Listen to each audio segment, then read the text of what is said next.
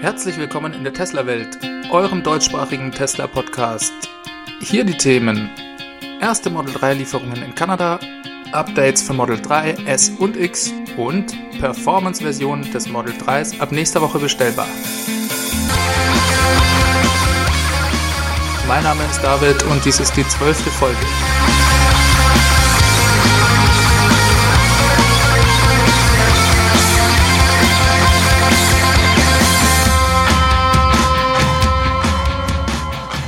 Herzlich willkommen, schön, dass ihr wieder dabei seid. Danke fürs Einschalten. Ich hatte gedacht, dass nach der Fülle an Informationen infolge des Earnings Calls diese Woche vielleicht etwas ruhiger werden würde, aber weit gefehlt. Es gibt jede Menge an neuen Informationen und neuen News rund um das Thema Tesla. Des Weiteren gab es ja auch noch ein paar Themen von letzter Woche, zu denen ich aufgrund des Earnings Calls nicht gekommen bin. Mit denen fangen wir auch gleich an.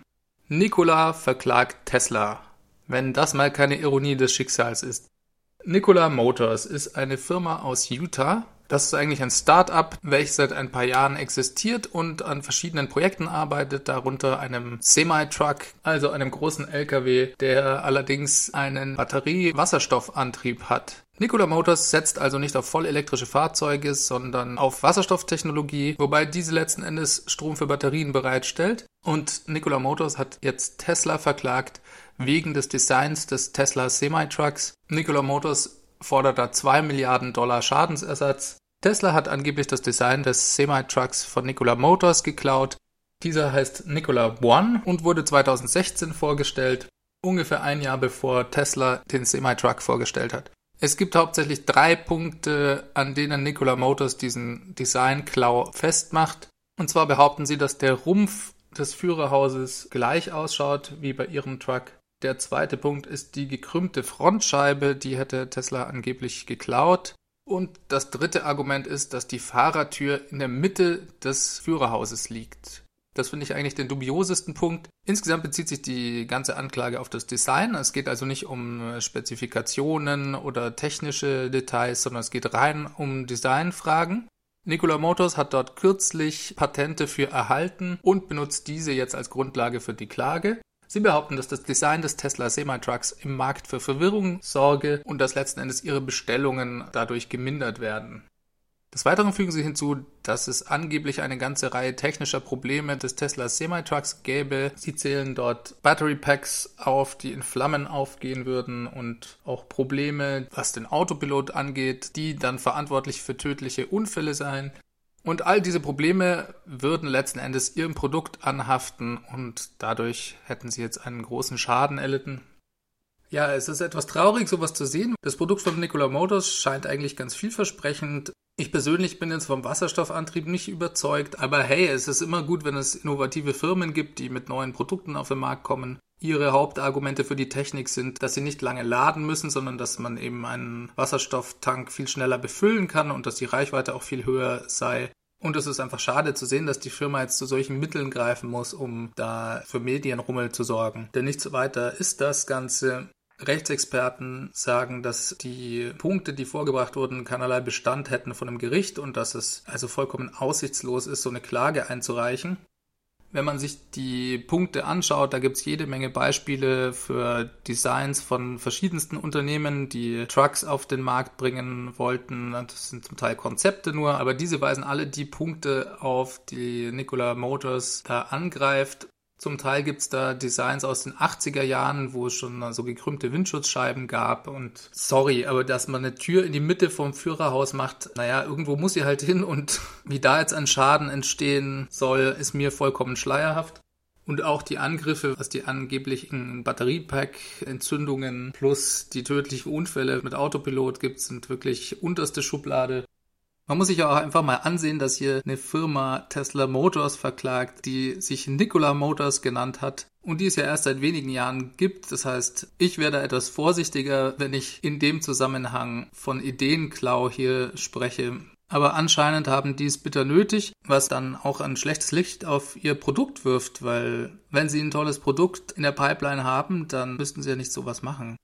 Aber ja, anscheinend denkt die Firma, dass sie den Medienhype nötig hat. Ebenfalls haben sie eine Vorbestellung von der Firma Anhäuser Busch groß gefeiert. Die haben 800 von ihren Trucks vorbestellt. Da haben sie auch direkt Tesla angegriffen und gesagt, naja, also von unserem Produkt wurden 800 vorbestellt, von Anhäuser-Busch, von Tesla Semi-Truck nur 40. Dazu muss man aber wissen, dass es keinerlei Anzahlung bedarf, um den Nikola One vorzubestellen. Also ich oder auch ihr könnt direkt auf die Webseite gehen und 100 Stück vorbestellen, ohne dass es irgendeines Commitments bedarf. Das heißt, 800 Vorbestellungen von Anhäuser Busch sind ja schön und gut, ich denke, dass die sich sicher die Technik anschauen möchten und da eben sich auch einen Platz in der Warteschlange sichern möchten. Aber das ist halt nicht dasselbe Commitment wie bei 40 Tesla Semi-Trucks, wo sie ja 800.000 Dollar direkt anzahlen mussten. Naja, zumindest führt es zu der Schlagzeile, dass Nikola jetzt Tesla verklagt. Tesla will Autopilot 2.0 Kunden für Verzögerungen entschädigen. In den USA gab es dazu eine Sammelklage von Kunden, die Model S und X mit Autopilot 2 gekauft haben. Und zwar geht es da um die verbesserten Autopilot-Funktionalitäten. Tesla hat ja da ihren Supplier Mobileye rausgeschmissen, die die Fahrzeuge mit Autopilot Hardware 1 geliefert hatten, beziehungsweise die Chips dafür. Und ab September 2016 wurden dann Model S und X mit einer neuen Hardware geliefert. Tesla musste die komplette Software hier selber entwickeln und in wenigen Monaten Funktionalitäten bereitstellen, für die Mobileye Jahrzehnte programmiert hat. Dies hat, wie ihr vermutlich alle schon wisst, nicht besonders gut funktioniert. Es gab sehr viele Verzögerungen und manche behaupten, dass der Autopilot 2 immer noch nicht ganz auf der Höhe von Autopilot 1 ist. Allerdings wurden in der Zwischenzeit schon massive Fortschritte gemacht und seit einigen Wochen ist eigentlich schon fast kein Unterschied mehr auszumachen. Auf jeden Fall sahen Besitzer von Model S und Model X, die ganz früh, also ab September 2016, die Fahrzeuge erhalten hatten, sich hinters Licht geführt und haben Tesla verklagt in einer Sammelklage. Und Tesla hat sich jetzt bereit erklärt, diese Kunden teilweise zu entschädigen. Das Ganze muss noch von einem Gericht in den USA bestätigt werden. Tesla zahlt jedem Kunden zwischen 20 und 280 US-Dollar. Die Höhe des Betrages hängt vom Kaufdatum des Fahrzeugs ab. Was noch interessanter ist, diese Sammelklage ist ja auf die USA beschränkt. Das heißt, es betrifft eigentlich auch nur US-Kunden. Tesla hat aber ein Statement rausgegeben, wo sie sagen, dass sie beschlossen haben, alle Kunden weltweit auf die gleiche Weise zu entschädigen, wenn das Ganze vom Gericht genehmigt wird. Es gäbe dafür keinerlei gesetzliche Verpflichtung, aber es ist einfach das Richtige zu tun. Sie entschuldigen sich also quasi dafür, dass dieser Software-Rollout so lange gedauert hat. Es geht hier, wie gesagt, nur um die verbesserten Autopilot-Funktionalitäten und nicht um das volle autonome Fahren. Ich persönlich finde das sehr positiv, dass sie das machen, da sie damit einfach schon eine gewisse Schuld eingestehen. Ich denke, dass sie sich im Wording, was die Webseite und die AGBs angeht, eigentlich rechtlich schon so abgesichert haben, dass sie das jetzt nicht machen müssten unbedingt. Von dem her denke ich, geht es Ihnen in erster Linie um die Kundenzufriedenheit, um da ein bisschen die Gemüter zu beruhigen, von denen, die sich wirklich betrogen gefühlt haben. Die Kunden hatten Tesla ja vorgeworfen, dass sie ihnen die Autos verkauft haben, wohl wissend, dass es noch Monate, vielleicht sogar Jahre dauert, bis sie auf Parität mit dem AP1-System sein werden. So, zu den Kosten. Tesla wird, um die Kunden zu entschädigen, einen Vergleichsfonds einrichten, der knapp über 5 Millionen Dollar bereithält. So viel also hierzu. Model 3 startet in Kanada. Diese Woche war es also soweit. Wir haben erste stolze Model 3 Besitzer in Kanada sehen dürfen. Tesla hat hiermit die Lieferungen von Model 3 nach Kanada termingerecht begonnen. Und es ist die Einführung des Model 3s im zweiten Markt weltweit nach den USA. Die ersten Fahrzeuge wurden in Toronto geliefert, aber es wurden bereits weitere Fahrzeuge in anderen Städten gesichtet. Das heißt, das Ganze ist also nicht nur auf Toronto beschränkt, sondern wird in den nächsten Tagen kanadaweit anlaufen. Es wird erwartet, dass das Model 3 einen großen Einfluss auf die EV-Gemeinde in Kanada hat. Die verzeichnet dort zwar ein starkes Wachstum, allerdings sind die Stückzahlen insgesamt doch noch sehr, sehr gering. Wir reden hier von weniger als 10.000 Fahrzeugen pro Jahr. Allein das Model 3 könnte das dieses Jahr schon verdoppeln. Viel Spaß also an alle neuen Model 3 Besitzer in Kanada.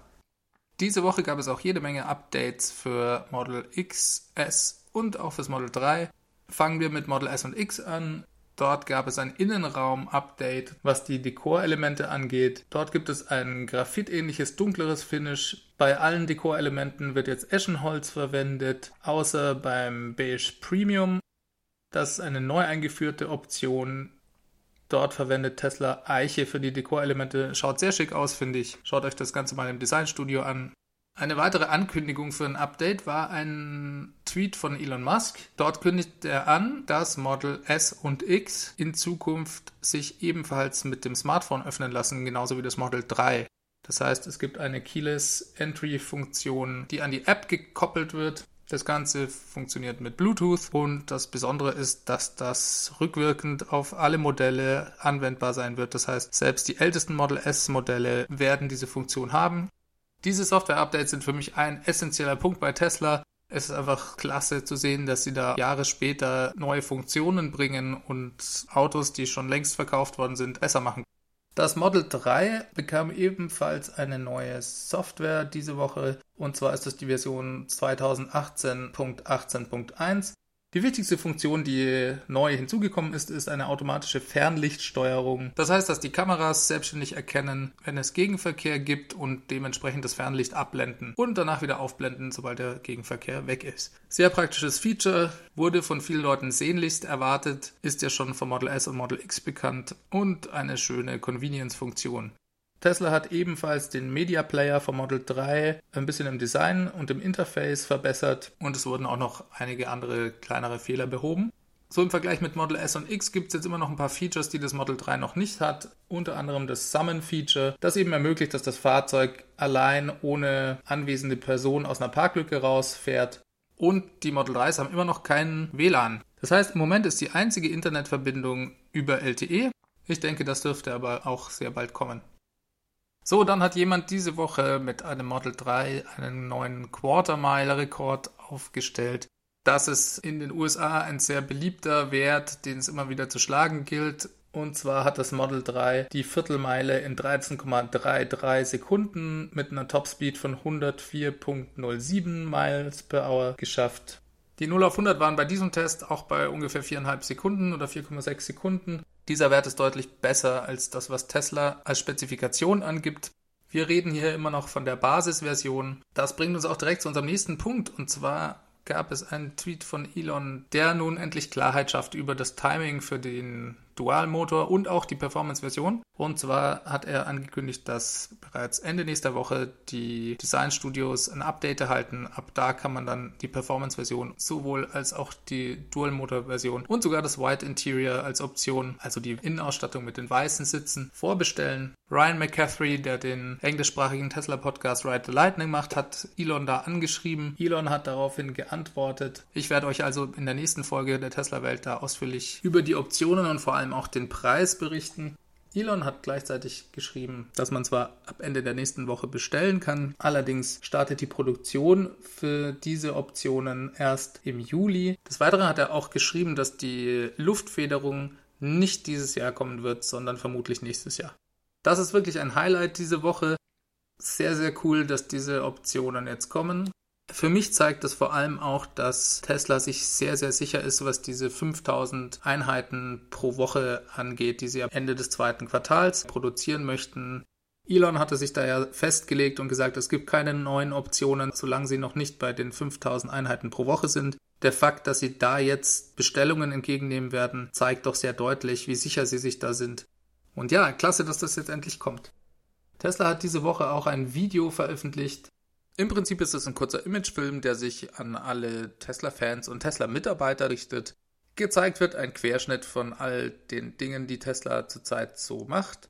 Das Ganze ist gut produziert und schnell geschnitten, schaut toll aus. Es gab allerdings drei Punkte, die ganz interessant waren. Und zwar tauchte in dem Film ein schwarzes Model 3 auf mit einer matten Lackierung. Das hatten wir schon mal bei einem Alpha-Prototypen gesehen vom Model 3. Im Video schaut es schwer nach einer Performance-Version aus und befeuert natürlich alle Spekulationen darüber, ob es diese schwarze matte Lackierung als Performance-Variante geben wird. Weiterhin bietet das Video auch einen ganz guten Blick auf den Tesla Roadster, vor allem auf die Innenausstattung, auf die Screens und so weiter. Das sieht man da ganz gut, auch gerade bei Tageslicht. Und spannend war auch noch ein kurzer Abschnitt, wo man einen Blick auf das Tesla Design Studio sieht, Dort wurde ein kurzer Blick auf ein verdecktes Fahrzeug gewährt, das wie ein neuer Prototyp ausschaut und lässt natürlich Spekulationen zu, ob das jetzt das Model Y ist oder vielleicht sogar noch ein anderes Modell. Ihr könnt euch das Video gerne anschauen, es lohnt sich, ist gut gemacht und auch sehr unterhaltsam. Laut einer Umfrage des AAA, das ist das amerikanische Pendant zum ADAC, möchten 20% aller Amerikaner, dass ihr nächstes Auto elektrisch fährt. Das war eine Umfrage, die anscheinend jährlich durchgeführt wird. Letztes Jahr waren es nur 15 Prozent. Das heißt, es gibt 5 Prozent Zuwachs. Und es ist schon ganz ordentlich, wie ich finde, wenn man bedenkt, dass unter allen neu zugelassenen Autos in den USA ungefähr nur 1 Prozent elektrisch fahren. Ich muss mich mal auf die Suche machen und schauen, ob es dazu Umfragen in Deutschland gibt. Falls ihr da was gehört habt, könnt ihr mir das auch gerne schicken. E-Mail-Adresse kennt ihr ja inzwischen, das ist feedback at teslawelt.de. Würde ich mich freuen. Generell denke ich, dass diese Zahl in den nächsten drei bis fünf Jahren noch deutlich nach oben gehen wird. Aber 20 Prozent ist schon ganz schön viel. Audi will 2025 800.000 elektrifizierte Fahrzeuge verkaufen. Ich sage mit Absicht elektrifiziert, weil es nicht rein elektrische Fahrzeuge sind. Allerdings hat Audi auch gleich dazu Stellung genommen und gesagt, naja, die meisten sollen schon voll elektrisch fahren. Ein kleiner Teil davon sind Plug-in-Hybride, aber die allermeisten sollen voll elektrisch sein. Man muss da ja immer ein bisschen vorsichtig sein. Ich habe diese Woche auf Twitter war das, glaube ich, einen Artikel verlinkt gesehen von, äh, ich meine, es war Autobild, ich bin mir aber nicht ganz sicher, wo angekündigt wurde, dass VW ja 2018 schon zehn elektrische Autos auf den Markt bringen wird. Da habe ich mir gedacht, so, hä, das kann ja nicht sein. Bis mir dann gedämmert ist, dass es elektrifizierte Fahrzeuge sind. Und das kann natürlich sein, dass es Hybridfahrzeuge in der Stückzahl dann dieses Jahr geben wird. Allerdings ist kein voll elektrisches dabei. Ich denke, dass es im Jahr 2025 nicht mehr so viel Sinn machen wird, einen Verbrennungsmotor zu kaufen. Daher bin ich der Meinung, dass Audi mit dieser Zahl noch etwas zu konservativ ist. Audi verkauft im Moment, glaube ich, ungefähr zwei Millionen Autos im Jahr. Das heißt, nicht mal die Hälfte ihrer Flotte wird 2025 elektrisch sein. Nur mal zum Vergleich, Tesla möchte ja 2020 bereits eine Million Elektroautos herstellen. Ob sie diese bis dahin auch in der Masse produziert bekommen, ist eine andere Frage, aber zumindest haben sie die Absicht. Und ich denke, fünf Jahre später dürften das auf jeden Fall andere Stückzahlen nochmal sein. Abgesehen von dieser Zahl hat Audi auch noch den e-tron Sportback als zweites voll elektrisches Auto in ihrer Flotte angekündigt. Dieser wird dann vom Audi e-tron GT 2020 gefolgt und dann soll es noch ein Fahrzeug im Premium Compact Segment geben, ebenfalls 2020. Insgesamt will Audi also vier vollelektrische Modelle zwischen 2018 und 2020 auf den Markt bringen. Weiter Bewegung im Tesla Management. Da gab es zwei Meldungen. Einmal ist der Director of Western Europe gegangen bei Tesla. Der heißt George L. und der ist CEO von einer anderen Firma geworden. Er sagte dazu, dass ihm die Arbeit bei Tesla sehr viel Spaß gemacht hätte. Er jetzt allerdings durch diese neue Stelle zum ersten Mal in seinem Leben CEO werden kann und das einfach ein besseres Angebot war. Er verlässt also Tesla im Guten und wird von Miriam Atu ersetzt. Die kommt eigentlich aus der Modeindustrie, hat allerdings mit dem Head of Sales von Tesla schon mal zusammengearbeitet. Die zweite Meldung betrifft Doug Field. Das ist der Senior Vice President of Engineering bei Tesla, der auch auf dem letzten Earnings Call dabei war und schon eine relativ zentrale Rolle spielt bei Tesla. Dieser nimmt jetzt einfach eine Auszeit, um sich mehr um seine Familie zu kümmern. Elon Musk hatte ja vor ein paar Wochen schon Teile des Verantwortungsbereichs von Doug Field übernommen. Vielleicht war das auch schon in Voraussicht darauf, dass er bald eine Auszeit nehmen wird. Man weiß es nicht. Ist auch nicht ganz klar, woran das jetzt liegt. Vielleicht hat er auch gesundheitliche Probleme. Die Meldung gab bereits wieder Anlass für Schlagzeilen wie mitten im Chaos der Model 3 Produktion geht der Head of Engineering erstmal in Urlaub und ähnliches konnte man da lesen. Ich denke, Elon rockt den Laden auch alleine und vielleicht kommt ja Doug Field dann erholt und in ein paar Wochen oder Monaten wieder. Wir werden es sehen. Das Supercharger-Netzwerk wächst weiter. Tesla hatte das Jahr mit 1124 Stationen rund um die Welt begonnen und hat seitdem 121 neue Tesla Supercharger eröffnet. Das also innerhalb der ersten vier Monate dieses Jahres entspricht fast einem Supercharger pro Tag.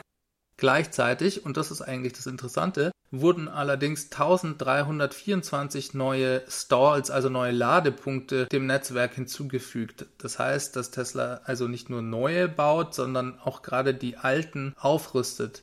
Die meisten haben jetzt zwischen 10 und 12 Ladepunkte.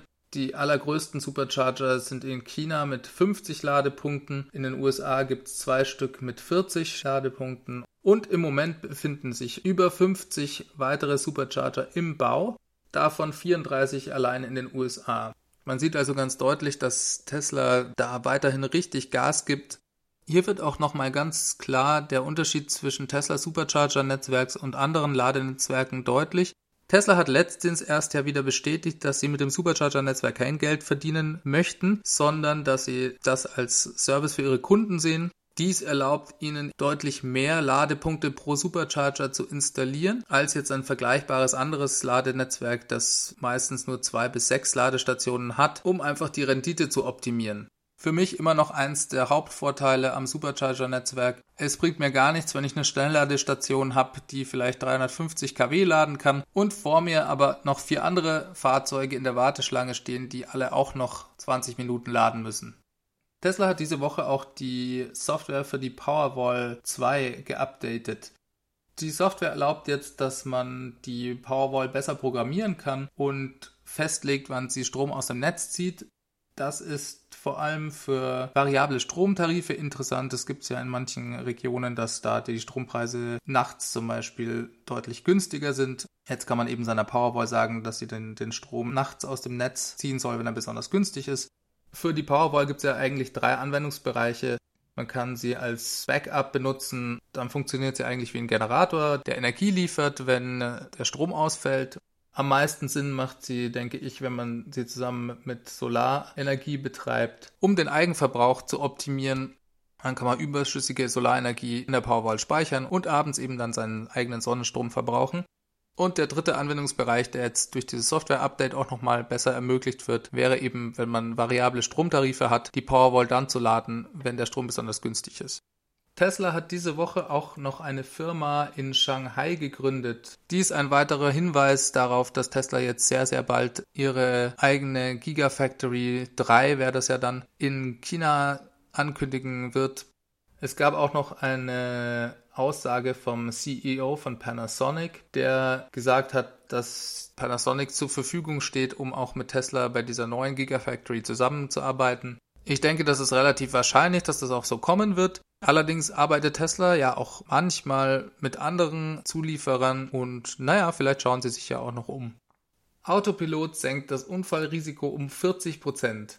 Das stand seinerzeit mal in einem Bericht der NHTSA, die NHTSA ist die zivile US-Bundesbehörde für Straßen- und Fahrzeugsicherheit und die hatten nach der Untersuchung von dem ersten tödlichen Unfall, der damals mit Autopilot passiert ist, in ihrem Bericht eine Grafik veröffentlicht, wo sie die Zahl der Unfälle vor Einführung des Autopilots im Vergleich zu der Zahl der Unfälle nach Einführung des Autopilots aufgezeigt haben. Die Zahlen zeigen die Unfallrate pro Millionen gefahrener Meilen für die Jahre 2014 bis 2016 bei Model S und bei Model X und zeigen ganz deutlich, dass diese Rate um 40 Prozent gefallen ist. So möchte man meinen. Jetzt rudert die NHTSA allerdings zurück und sagt, nein, nein, wir haben niemals das Autopilot-Feature von Tesla-Fahrzeugen getestet. Wir haben einfach nur diese Grafik veröffentlicht. was ja schon etwas dubios ist. Ich verstehe auch gar nicht genau, warum sie jetzt damit kommen. Es gab direkt nach der Veröffentlichung von diesem Bericht und von dieser Grafik sogar eine Klage gegen die NHTSA von einem Statistiker, der aufgrund der fehlenden Datenlage und weil er von der NHTSA nicht noch mehr Infos bekommen hat, die äh, verklagt hat. Und die NHTSA hat jetzt Reuters gegenüber offiziell bestätigt, dass sie eigentlich nie die Effektivität des Autopiloten getestet haben, weil sie nie überprüft haben, ob denn bei diesen Fahrten Autopilot überhaupt aktiviert war. Sie sagen also auf gut Deutsch, Sie haben nie überprüft, ob Autopilot an war. Trotzdem ist die Unfallrate gesunken. Weil Sie aber nicht überprüft haben, ob Autopilot aktiviert war oder nicht, können Sie das nicht darauf zurückführen. Tesla hat sich ja immer wieder auch gerade auf diese Statistik berufen, um zu belegen, dass die autonomen Systeme sicherer fahren als der Mensch. Die NHTSA sagt, dass Tesla da die Grafiken falsch interpretiert hätte. Einerseits hätten sie ja nie überprüft, ob der Autopilot bei diesen Fahrten wirklich aktiviert war oder nicht. Zweitens gehen sie immer dann von einem Unfall aus, wenn der Airbag ausgelöst wird. Sie sagen jetzt, dass nicht bei allen Unfällen auch immer der Airbag ausgelöst wird. Von dem her könnte die Zahl auch drüber liegen.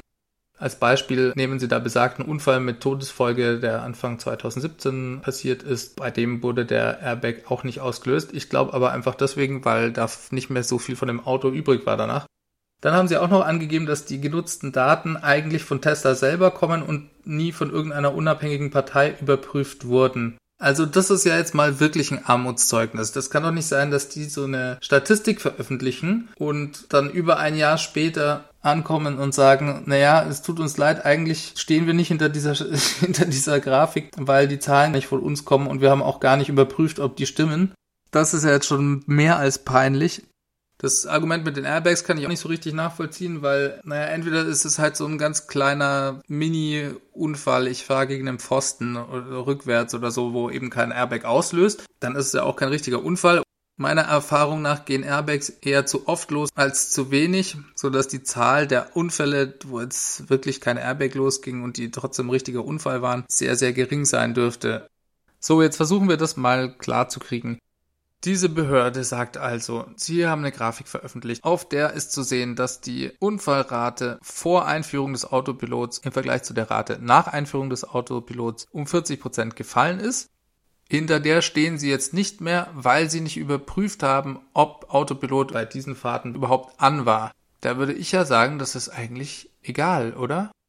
Der Punkt ist doch nur, dass die Rate zurückgegangen ist.